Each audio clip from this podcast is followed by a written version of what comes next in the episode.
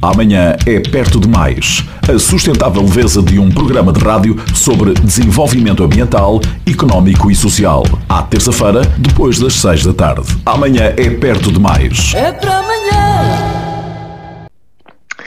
Viva! Bem-vindos a mais um programa Amanhã é Perto Mais na Rádio Popular 90.9.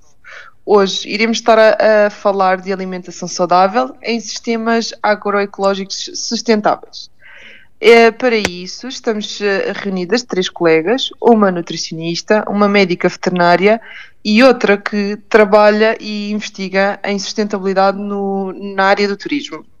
A manutenção de alimentação saudável com produção sustentável de alimento é um problema complexo à escala global e por isso decidimos reunir uma equipa multidisciplinar para debater o que é um alimento saudável e como é que ele é produzido de forma sustentável. Eu sou Mariana Reis e estou reunida com Juliana Ardengue e com a Manuela Carvalho. E lanço já, Manuela e, e, Juliana, uma, uma questão que eu sei que vocês adoram responder, que é o que é que é mais saudável comer, uma maçã ou um abacate? Ou, e, e, também, já agora, o que é que é mais sustentável? É, é comer uma maçã ou, ou, um abacate? Quais, é, quais são as diferenças entre uh, o que é mais saudável e o que é que é mais sustentável? Mariana, Antes de responder a sua pergunta, vamos tentar explicar o que são dietas sustentáveis.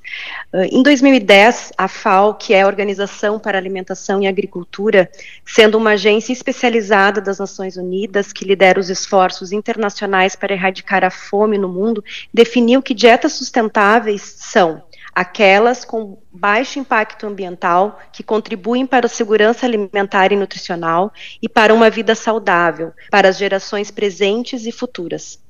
As dietas sustentáveis protegem e respeitam a biodiversidade e os ecossistemas. São culturalmente aceitáveis, acessíveis, economicamente justas e acessíveis, nutricionalmente adequadas, seguras e saudáveis, otimizando os recursos naturais e humanos. O que, que, isso significa? Que as orientações nutricionais atuais, além de preocuparem-se com questões de malnutrição, obesidade, doenças crônicas como diabetes e hipertensão, também estão preocupadas com as questões ambientais. Ou seja, surge a necessidade de pensar em dietas que promovam todas as dimensões da saúde individual e bem-estar, e que tenham uma baixa pressão e impacto ambiental, sendo simultaneamente acessíveis, suportáveis do ponto de vista econômico, seguras e culturalmente aceitas. Ou seja, é bem complexo, né? Se nós formos tentar um, um, explicar o que é uma dieta sustentável e saudável. Outro ponto importante que devemos ressaltar são que orientações nutricionais, que as orientações nutricionais aqui em Portugal baseiam-se na roda dos alimentos portuguesa, ah, então, oh, Juliana, o que nos estás a dizer é que as dietas sustentáveis hum, estão relacionadas com o impacto ambiental, mas também com as orientações nutricionais. Mas nós estamos sempre a ouvir falar da roda dos alimentos, da, da, da o que é que é isto da, da roda dos alimentos? Tu que és nutricionista, consegue-nos esclarecer então? Sim, Mariana, aqui em Portugal, as orientações nutricionais baseiam-se na roda dos alimentos portuguesa, que teve a dieta mediterrânea como inspiração, que foi criada em 1977 para a campanha de educação alimentar chamada Saber Comer é Saber Viver, a qual foram introduzidas características do padrão alimentar e cultura inerentes ao estilo de vida mediterrâneo. Já em 2003, a roda foi atualizada para refletir a evolução dos hábitos alimentares, valorizando e reforçando a importância da dieta mediterrânea no estilo de vida da população portuguesa. O interessante da roda é que ela nos ajuda de uma maneira fácil e prática a escolher e a combinar os alimentos que devem integrar a alimentação diária. Quando falamos em dieta sustentável, devemos priorizar alimentos locais, frutas e legumes da estação, uma menor ingestão, ou seja, menor consumo de proteínas animais, principalmente a carne vermelha. E essas orientações trazem benefícios tanto para a nossa saúde física, bem como para a saúde do nosso planeta. Agora, hum. Mariana, respondendo a sua pergunta, aqui em Portugal é mais saudável comer uma maçã ou um abacate, ou é mais sustentável comer uma maçã ou um abacate? Quais são as diferenças? As orientações nutricionais priorizam a ingestão de frutas, que é um hábito muito saudável.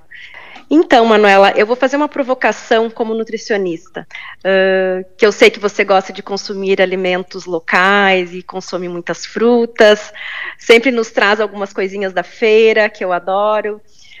O que, que você acha que é melhor consumir uma maçã ou um abacate aqui em Portugal? Eu, como nutricionista, eu oriento o consumo de frutas sempre para os meus pacientes. E para você, o que, que é melhor?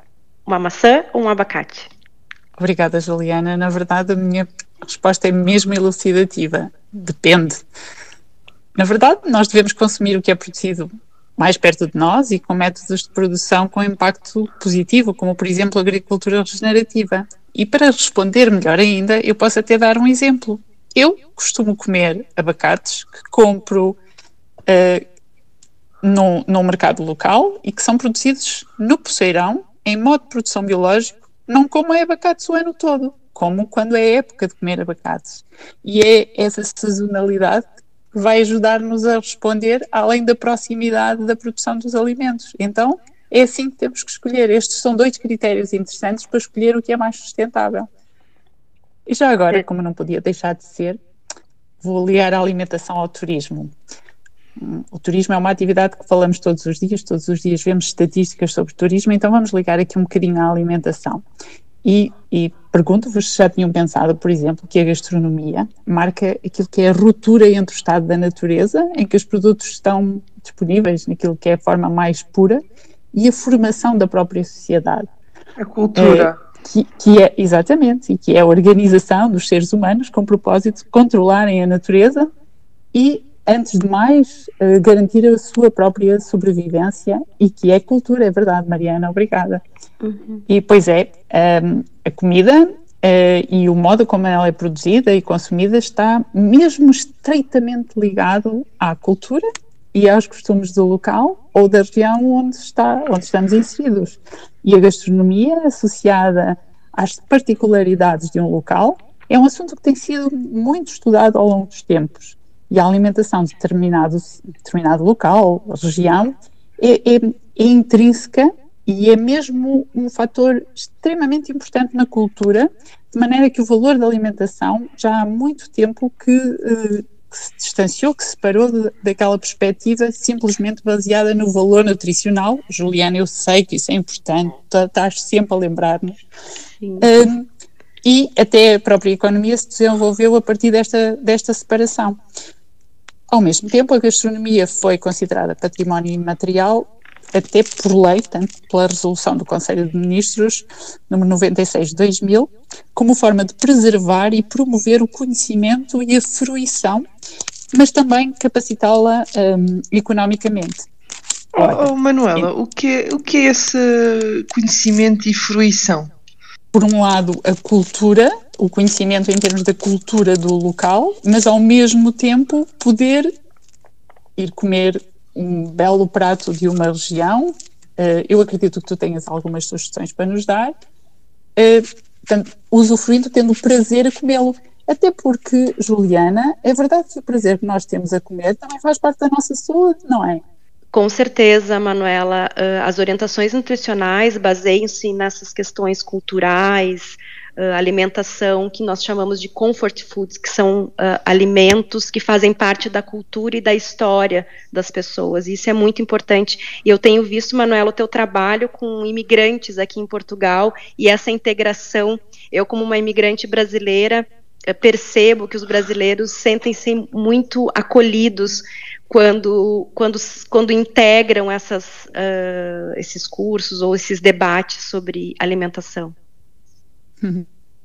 Então voltamos à questão da gastronomia e à gastronomia integrada no turismo, que era aqui o meu papel hoje, e que tem um potencial enorme para o desenvolvimento sustentável e também é uma das formas de promover um impacto positivo naquele triângulo gastronomia, turismo e sustentabilidade. É, é, no fundo, desenvolver e fortalecer os produtores e fornecedores locais também. Cada vez mais, os chefes, os que, que, agora têm um protagonismo tão grande, têm manifestado uma inclinação no sentido de promover a sustentabilidade dentro das suas próprias cozinhas.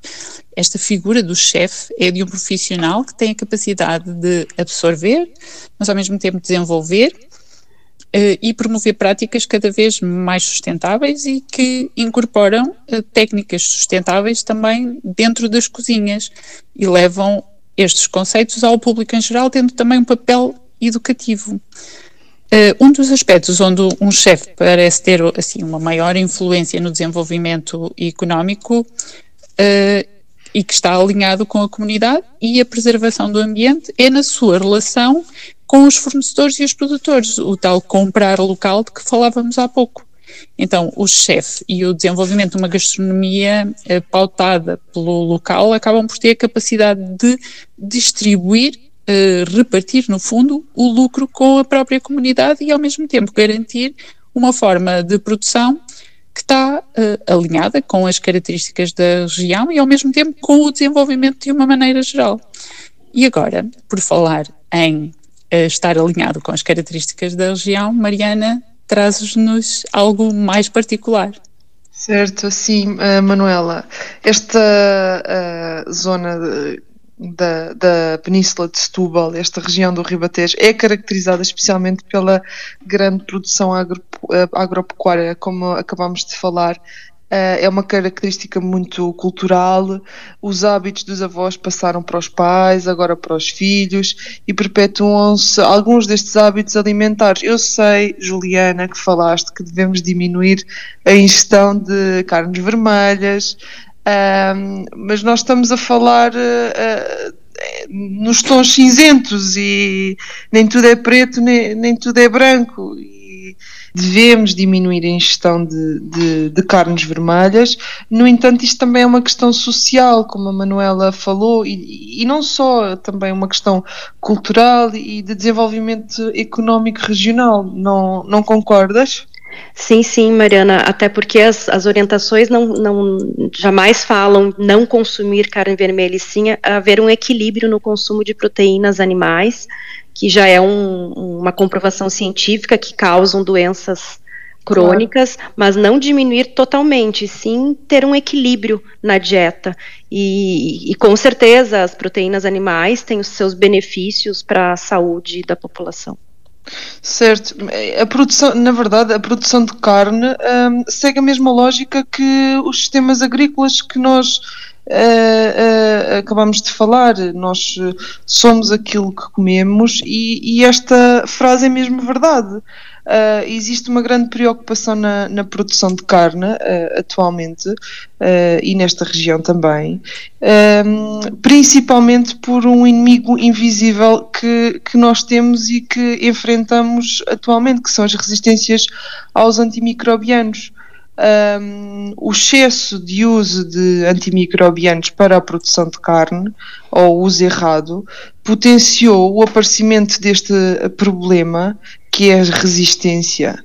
Uh, quando as bactérias uh, estão de forma recorrente expostas aos antimicrobianos, parte dela é eliminada, mas outra parte evolui e torna-se ainda mais resistente. E aqui existe uma janela de oportunidade para este nosso inimigo que, que, que, nasce, que são as bactérias multiresistentes, que depois deixam de ser sensíveis aos antibióticos, desenvolvem-se e temos um problema de, de saúde pública.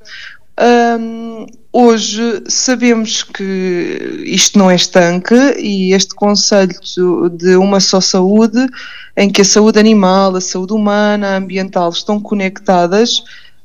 Um, e isto também é um ponto-chave quando falamos em alimentação saudável produzida em sistemas agroecológicos eh, sustentáveis na região de, de Setúbal. Uh, esta balança tem que, tem que equilibrar, pronto, e, e, também vão aparecendo novas oportunidades tecnológicas e inovadoras que nos vão ajudando uh, neste equilíbrio. Eu não sei se sabem, mas já, já, já, já existe, já é feita a produção de carne em laboratório Um... Sim, Mariana, uh, esse tema é muito importante. Eu, eu, fui numa conferência em Roma o mês passado e sobre novel foods, que são os novos alimentos, e estão debatendo muitos pesquisadores sobre essa questão de produção de carne em laboratório. Pois é. Então, uh, para terminarmos, concluía que o equilíbrio é mesmo a palavra de ordem para hoje e respeitar a ordem dos a roda dos alimentos, que é de origem portuguesa, é uma criação portuguesa e, portanto, reflete a nossa cultura. Comprar local, comer sazonal, que cria riqueza e emprego local, também são algumas estratégias para aliar a saúde ou a saúde à sustentabilidade. Então, isso é só a gente perceber que isso está interligado e ter consciência. Uhum. Uhum. Entende? Porque está tudo interligado. É uma, ah, eu diminuo carne, eu diminuo doença crônica, eu diminuo a questão de, né?